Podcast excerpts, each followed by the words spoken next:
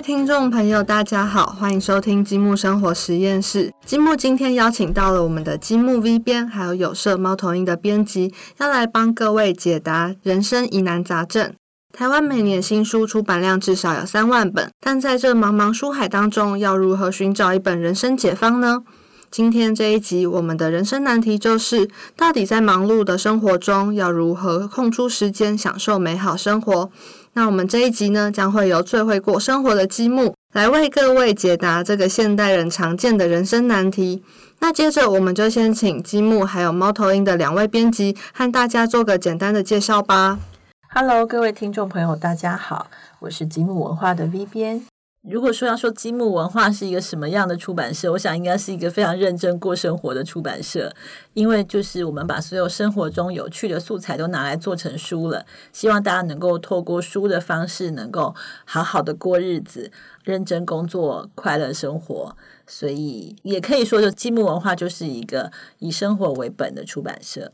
那接着我们就请猫头鹰的编辑来帮我们简单介绍一下吧。大家好，我是猫头鹰的编辑。猫头鹰跟积木是邻居，我们是隔壁的邻居。对，我们是邻居，只有隔一道墙而已。但是某种角度来说，我们可以说我们的风格差蛮多的。如果说积木是让人家学会如何好好过生活，那猫头鹰的书因为都很厚重嘛，然后积木的书也很厚重，哦，那个厚重感觉的 方向不同，方向不同，方向不同。对，那猫头鹰的书就是字很多，这样很硬啊。所以编辑常常都要花很多时间在书稿上，在那里挣扎啊、琢磨啊、编修啊等等。所以换句话说，有时候在猫头鹰当编辑会有这种感觉，觉得哎啊自己的生活嘞，就是哎好像在猫头鹰当编辑，你好像就很难好好的过生活。那我觉得这件事就很值得拿来请教很懂得过生活的积木的同仁，这也是今天很想要跟他们讨教的。就是我很想要当一天快乐的积木人，那这个时候我应该可以做哪些事情呢？这就是我比较好奇的，因为我看到瑞瑞芳的提问的时候，我就心里想说，呃，不知道在猫头鹰的同事们的眼中，积木人最快乐的点大概是哪些？因为我们可能自己。积木人可能要问一下主持人，你有觉得每天工作很快乐吗？工作哪有快乐？可是为什么在别人眼中，我们的工作好像有点不太一样？这个其实反而我们比较好奇。其实，呃，我觉得很多事情都是这样子，就是自己要真的做的时候就有点痛苦啊，从旁人在看的时候就觉得很幸福。不过，我可以从非常非常具体的事情来阐述，就是为什么我们觉得。呃，我们的邻居过着很快乐的生活。首先，空间配置就不一样啊，大家要知道，积木跟猫头鹰是邻居，一墙之隔。然后，我们的空间其实平数没有差太多，对对对。但是猫头鹰呢，当年应该是抽签出来的吧？猫头鹰只有一个位置是有窗户的。哦，这个我们都太年轻了，我们不知道原因。但是呢，积木是有一片窗户，就是每天都享受了充足的阳光。这个是我第一个感受到很明显的事情。然后再就是，唉，就觉得很想叹息，因为每天早上来上班的时候，积木的同仁会比较早一点点，然后猫头鹰就比较晚。然后我就走过我们长长的走廊，就是要整个越过整个积木的范围的时候，我就开始闻到一阵阵的面包香。还有咖啡香，然后偶尔呢会听到那个咖啡机运转的声音，或者是叮，说一次我说我错觉啦，可能想面包是烤好了。然后这个时候呢，我正迈向我厚重的书稿前进着，但是我就开始想象经过的同仁的一天，就是很优雅的坐在座位上，然后吃着面包，然后品尝着咖啡，然后准备开启全新的一天。这种感觉就觉得，哎，平平呃，才说比比东西，平平都是编辑，为什么人生？就是差这么多，而且下午还有哦，这不是只有，这不是终终点好吗？这是早上，然后下午的时候也是，就是诶，这个饼干的味道，然后我们就开始讨论，诶，好像有闻到饼干的味道，对对对，哪里来的？还还有哪里？当然是隔壁，但是在我想象里，因为积木做很多类型的书，其实你们的生活类因为生活实在包山包海，对能做的东西太多。是不是偶尔也要呃实验一下作者或者是书的相关的？所以你闻，到的香气，其实都是我们在工作。嗯。嗯，可能我们是正在 正在测试我们的面包面团，在这个台湾的气候下究竟发不发得起来，或者是想要知道，嗯，这本食谱书的饼干配方是不是真的这么讨喜，或者是说，其实它，因为有些有些有时候我们看翻译书里面的食材，你会觉得有点难以想象，嗯，就是这种香料放在我们。可能并不熟熟知的料理形式里面会是什么样子，所以这个时候我们可能就会自己实验，这可能就是你闻到香气的来源。对啊，其实说起来是蛮有道理的。毕竟我们做知识书的话，今天我们随便讲一个哈，我们讲呃生命的演化好了，嗯，好像呃大家都是人类嘛，所以当然会有些差异，但是呃倒也不至于说这个知识在国外翻译书的时候是正确，在台湾就不适用。但是确实像积木的书，因为生活类的东西蛮多的，确实就像您说的，其实有时候你这个东西到底在台湾可不可行，对或是其是其实也包含很多有元素吧，包含读者的喜好啊，对呀、或者这个口感呐、对吃起来的这个味道是不是我们一般读者？因为毕竟我们是做大众图书嘛，如果我们做了一本大概全台湾百分之六十人都觉得很难吃的书，我们我们可能就要评估它出版的可能性。对，搞不好其实我们并不喜欢这一位。其实这也是我对于嗯算生活类的书吗？就是一直有点害怕的一个理由，因为有时候会觉得自己好像不够懂生活，不够不够平均值，就是有时候会觉得，哎，自己喜欢的东西大家也喜欢吗？当产生这样的疑惑的时候，我就会觉得，嗯，好在我不是积木的编辑，因为我不确定我的品味是不是就像您说的，百分之六十到八十，或者是一定比例的人跟我一都一样，觉得这个东西很好。对，像知识可能就比较没有这个问题，但是生活类的书一直都是我觉得有点害怕的。对，就会觉得哎。诶那这个东西，如果我觉得很棒，说不定人家不觉得不，并不觉得怎样。其实这个问题我们每天也都在讨论，就是譬如说，我们今天看到一个主题，呃，编辑觉得很喜欢，我好喜欢这个，这就是我想要的，我就是想要了解这件事，但是别人喜欢吗？嗯，其实我们很难知道，所以我们可能就在我们的工作习惯里面，我们就要保持一个很开放的心态，就是愿意去接受生活中的各个面向，尤其是要突破自己喜不喜欢这件事情。那你们会做试调吗？我们会做试调，用我们能够做的方法，因为 因为其实出版社坦白说很难像譬如说一般的消费性品牌有一个很大的预算，可以在广泛的消费者群的这种试调中去找到他们比较想要的、比较趋近于真实的面貌的一个数据，以作为他们产品的。这个就是开发产品的这个辅助。那出版社因为大家看来看去，不过就是行销跟编辑，编辑跟行销嘛，所以其实我们当然是没错，我们会先从自己身边的亲友开始去接触。当然这样是不够的，因为你知道同温层，对，今天我的亲友可能跟我一样都不吃辣。哦，那麻辣食谱我们要怎么办？麻辣菜色我们要就不做了我们。就不处理了吗？可是明明就是满街都是麻辣锅、麻辣火锅店，明明满街麻辣火锅店的生意都很好，我们怎么可能不服不服务这一块读者呢？但是如果我们都不吃辣，我们怎么知道这些喜欢吃辣的读者他想要看什么样的麻辣食谱呢？所以这个时候就要想点办法。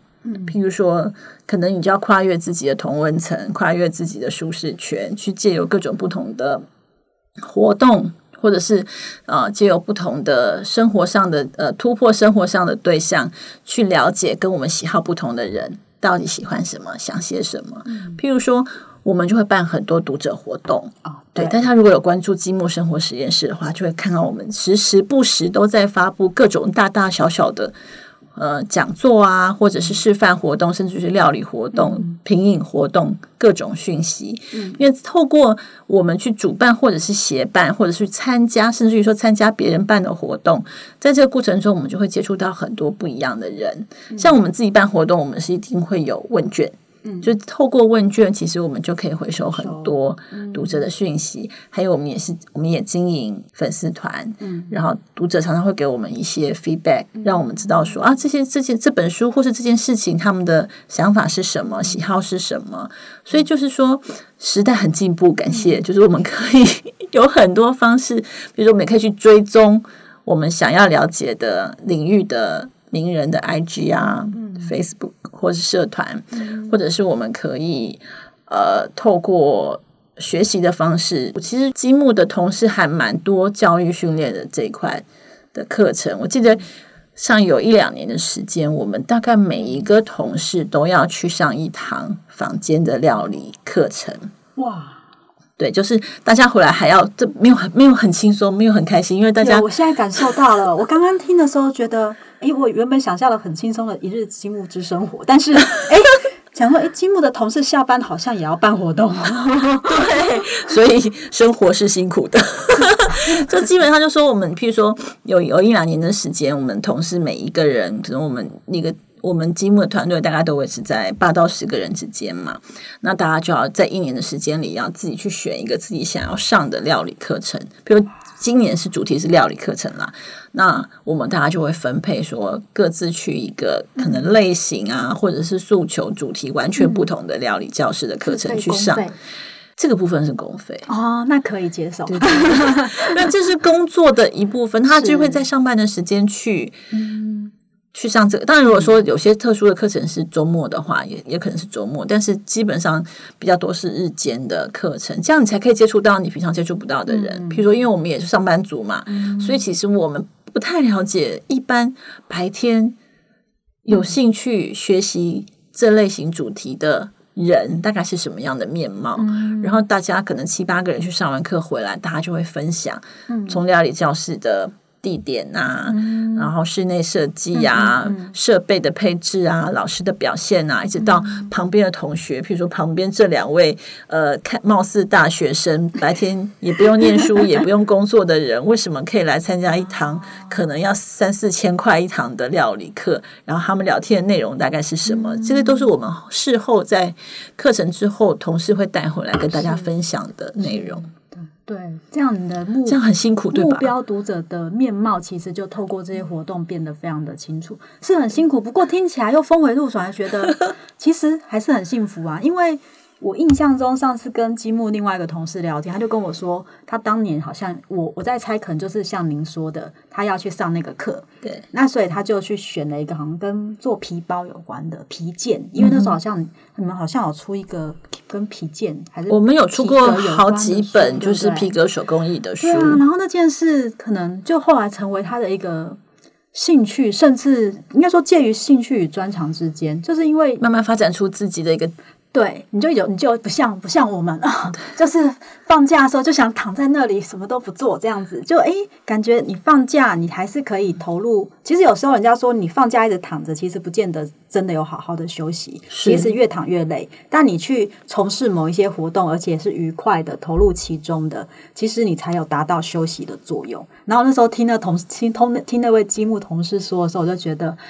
哇！突然觉得，嗯，在积木上班，这是一件好开心的事情哦，而且还用公费学会了新的技能，然后还他自己做包包，然后就说，嗯，其实这个包包就是我做的，然后就觉得哇，感觉就是有一种闪闪发光的感觉。应该是说，就是公司的工作是开启他对于这个主题的认知，譬如说对于皮革的认知。嗯、那我觉得一堂公司资助他去上一堂这样的教育训练课，让他了解整个课程的运作。那之后在书的内内容跟作者沟通的时候，甚至之后输出了做行销活动的时候，都会比较容易进入状况，有感觉。对，对，那他后续因为喜欢，他自己也会投入更多的假日时间去学习这一类的课程，嗯、慢慢他就变成专精。但，后面课程就不是公司，是他自己就是额外的为自己的兴趣去做学习，嗯、所以。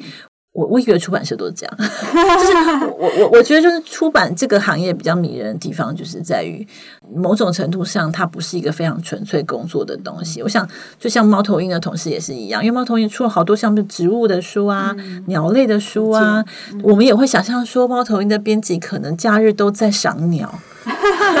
或者说在动物园，或或是登山，只对不对？是说，说我们做图鉴的那位编辑，对他可能他自己本科系也不是念跟植物有关的、啊，是或是动物有关的、啊，但他出去玩的时候就很容易遭遇到的问题就是。这是什么花？这是什么树？好吧，这听起来是缺点，但是嗯，他自己也会，呃，当然你被问，你也会想要去了找答嘛，对对对对，所以确实对于认识这个世界、嗯这件事情，确实，嗯，因为做那些书，你会觉得自己知道的蛮多东西然。后你就会诱发你去更了解，想要去探索嗯这些东西有趣的部分。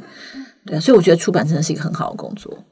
嗯对，不对我比较好的状态就是兴趣，或者说发展出新的兴趣，然后跟你的工作又可以结合。就像你说的，嗯，当你去在跟人家介绍你们的书的时候，因为嗯你自己曾经投入过，你在介绍那个温度跟感觉是完全不一样一样，这是当然的。嗯，包括你跟作者沟通的时候啊，跟读者交流的时候，嗯其实他们也会感受到你是对这个东西有兴趣，而且愿意去理解的。嗯那后面其实做起事情来就会事半功倍。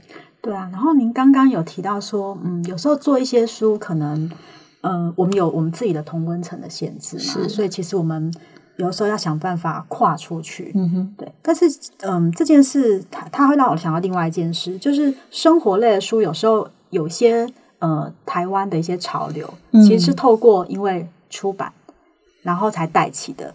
那这个东西就会让我想说，那那当初当它还没有发生的时候，编辑他是透过怎么样的方式去感受到，哎，这个东西会流行。我举例来讲好了，积木前几年有出过很有名的那个铸铁锅的书，是对，那后来又有冷便当，不是吗？对那有时候你你在一个东西流行之起来之前，虽然它确实很生活，但是我觉得有时候就在于因为它很生活，但你没有接触过的时候，你如何知道说，诶，这个东西可以尝试？还是你会想到其他的书？嗯，你们觉得，诶，这个时候台湾可能都还没有太多人关注，但是你们开启了一个有一个新的开始，然后做那个书，然后甚至引发了一点一些大家的投入跟热情。因为我想做出版的人啊，都是很希望自己做的书可以带领舒适潮流，甚至于说影响，可能有些很厉害的书，它甚至可以影响一代人、两代人的生活。那慢活嘛，对对但是断乱就像漫画啊、断舍离啊这些，但是事实上一般的情况并不是这样的，我们都很清楚，就是说，其实我们也没有那么。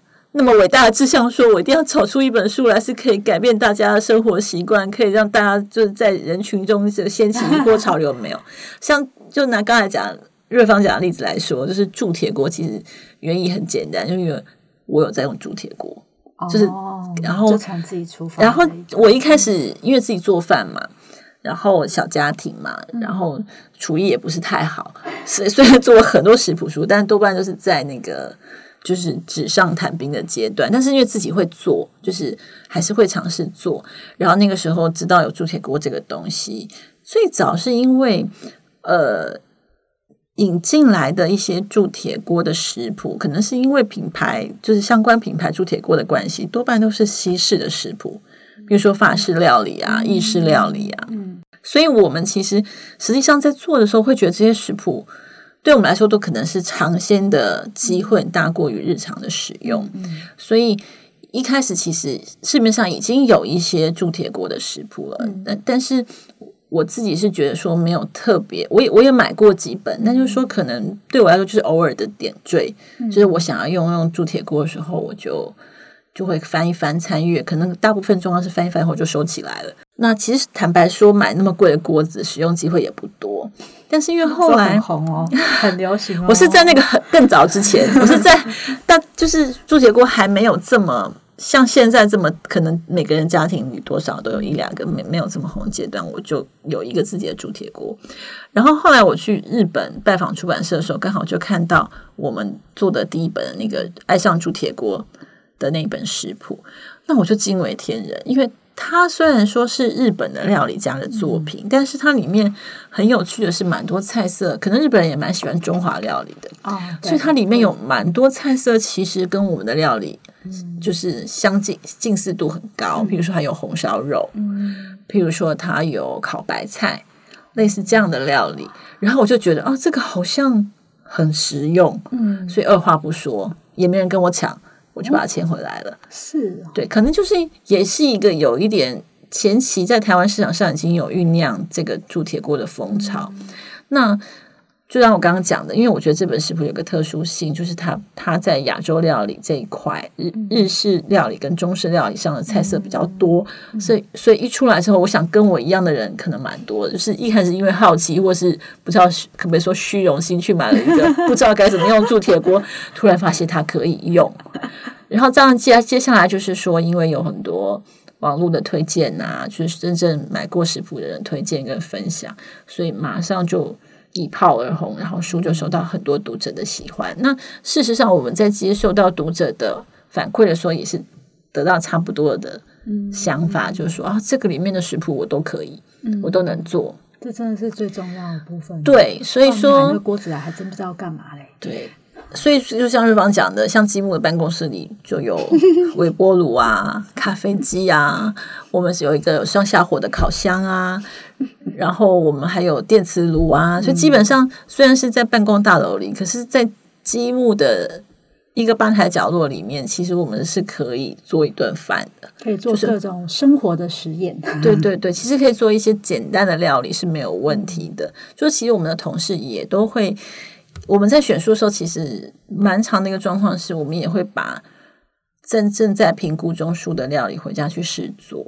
譬如说，我们有经验，就是说有一阵虽然很流行铸铁锅免揉面包。那我们铸铁锅也卖的很好，那我们是不是想要做一本这样的食谱？但是因为我们看了几本国外食谱，回家试验结果是在台湾的这个温度跟湿度可能都不容易成功，所以我们就后来讨论讨论一下，还是决定放弃。就说毕竟如果书做了，读者其实没有办法是。照着去模拟出来，其实我觉得还是蛮可惜的。基本上我们会有有一些比较实用型的。的食谱，我们就会用这种方式去做实验。毕竟你们出这个书是要来教会读者嘛，让大家好好过生活。对，不是买来之后发现用不上，或者是根本就没有办法照里面提到的的那个一个一个步骤去达成，反而造成困扰。对对对。所以积木在在就是面试编辑的时候，都会问一些很奇怪的问题，比如说。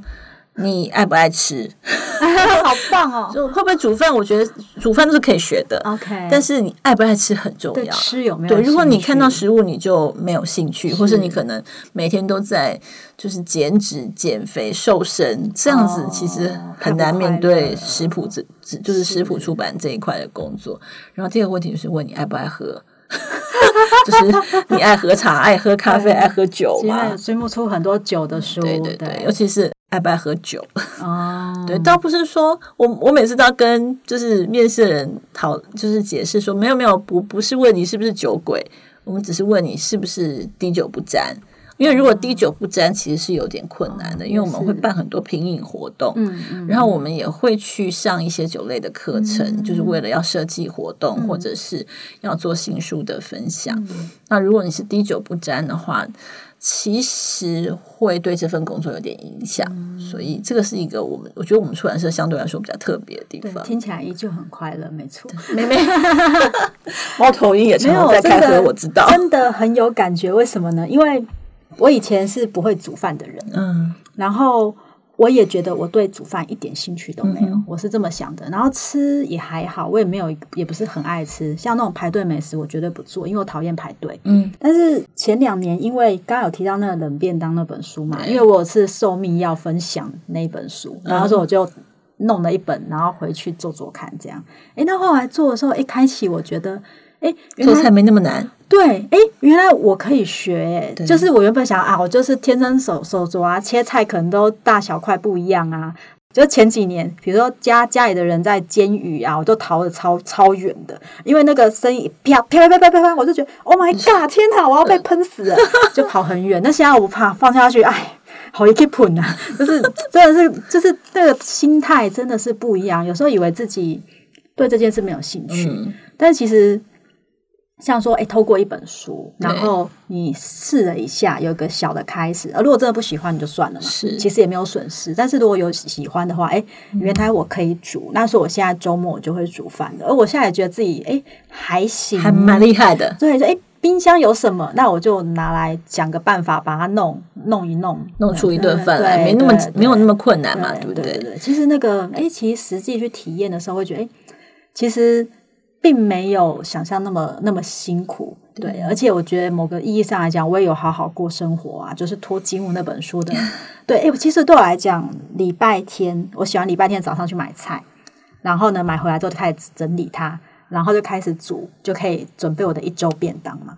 然后我就觉得，哎，这个过程对我来讲很疗愈，对不对？疗愈也很重要。就第一个，我有个安心感觉，诶，我礼拜天我就是要做这件事，除非我有其他活动。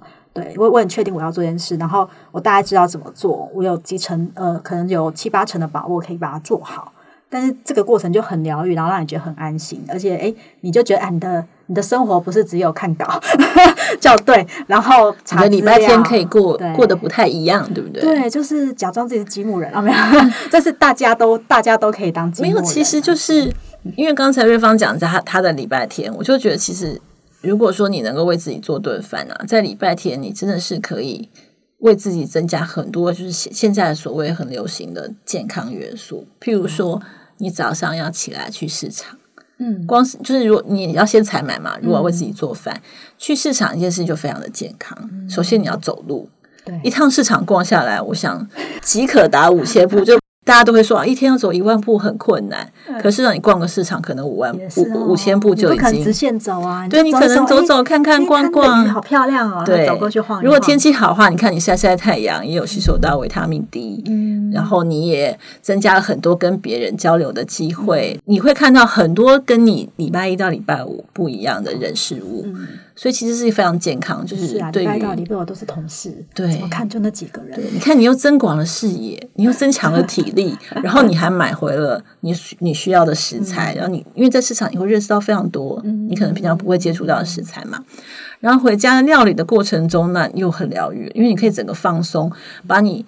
你可能礼拜一、礼拜五都在想东罗马帝国，比如说，你脑袋里充满了就是东罗马帝国的关键字。可是你在做饭的时候，你可能开始会想啊，这个红萝卜我现在要削皮，削完皮之后啊，切块还是切丝呢？然后切丝之后，我是要先炒呢，还是用水烫？就是可能在这过程中，你就会完全忘记东罗马帝国这件事，你脑袋这块区块就得到了释放。投入一个完全不一样的世界。对对对，然后做饭如果说有家人一起吃，你之后还有一个蛮好的，就是一顿共享一顿晚餐或是午餐的这个时光，我觉得这也是一个，或是你邀请朋友，这都是一个非常好的休闲生活。就是做饭其实真的是一件，我觉得可能以前有一个比较既有的观念，就是说，好像做菜是一件苦差事。哦，好像都是不得不做，好像是妈妈很辛苦的对，你是妈妈，然后你是太太，所以你非要准备一天的三餐，嗯。你非要非要做到什么几菜几汤，嗯。然后定时就要出菜，所以大家都觉得做菜压力很大。现在是感觉为为我自己做，对。对，你看，你礼拜天你从自己这样一天的过程，然后说不定你还可以给自己就做完菜之后，可以自己可以喝点茶、喝点咖啡，甚至开瓶酒。哇。哇，这一天是不是很美妙那？我要先从积木那里偷几，少偷几瓶酒回家。对你们常备酒太多了。糟糕了，这个又是一个秘密被揭发了。对，就是一一天一个一个这样的星期天，我觉得对对个人来说是很好的一个调剂了。对啊，那如果上班时间呢？上班时间我可以怎样？只能看稿吗？上班时间你是可以做便当啊，因为像刚才瑞芳提到那个冷便当的书，我们的作者他就是标榜以手做，就是标榜说。三十分钟，你可以为自己准备好当天的便当。那他的冷便当的概念呢，其实跟我们一般认识的便当，可能像瑞芳说，你可能是比如说礼拜天准备好一周的便当菜。那他比较推广说，譬如说你礼拜天可以准备好一周的便当菜的食材。嗯，你大概做一些基本的安排，然后每天早上三十分钟的时间，你就可以现现就是立即做出一个自己的便当，然后你可以直接带去公司，不必再复热，就是。你会吃到等于说你的午餐是可以吃到最新鲜的东西，它不是经过重复加热有味道，或者是会呃蔬菜会变黄的这个状态。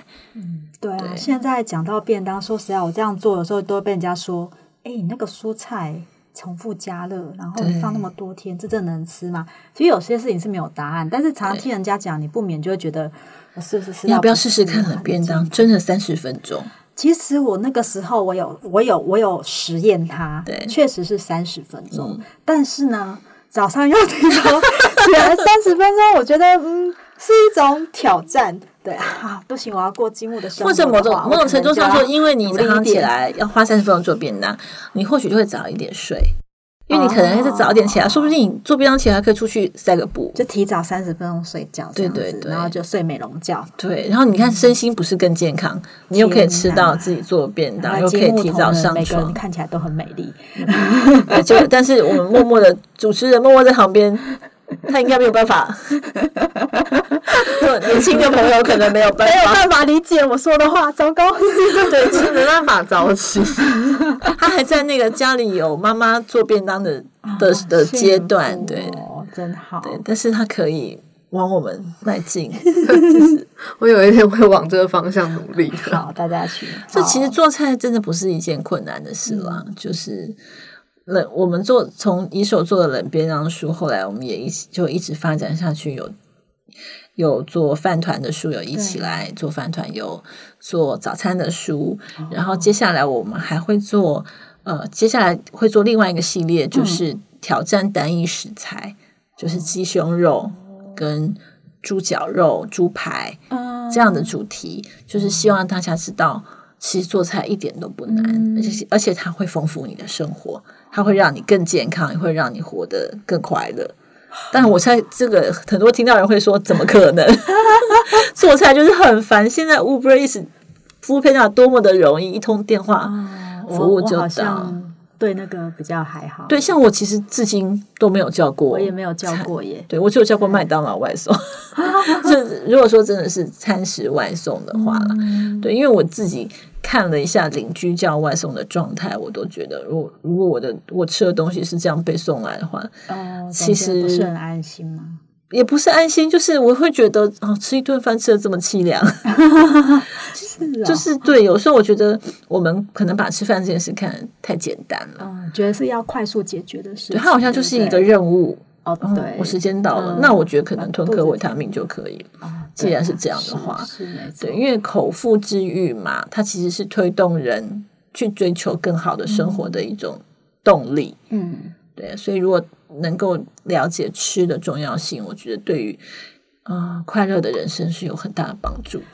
我觉得今天听下来最大的感觉就是，为什么金木的人不会胖吗？真的很奇怪。但 是因为刚刚听了之后，我就觉得被鼓动，就觉得嗯，我要好好重视吃这件事，当然是要吃的健健康啊、康多样啊。